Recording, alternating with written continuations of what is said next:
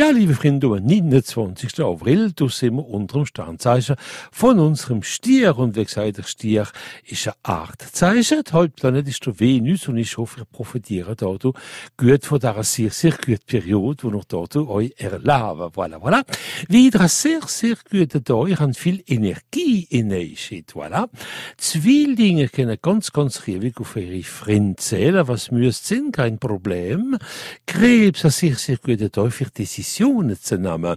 Leb, Hanner, Freund, wo geboren sind unterm Sternzeichen vom Stier, hoppla, vergassen Sie nicht, Jungfrau, ja, in einer Diskussion, lussen, lussen euch ein bisschen das andere Lied reden, voilà, wo ihr sehr, sehr gut da in allem, gerade so wie für unsere Skorpion.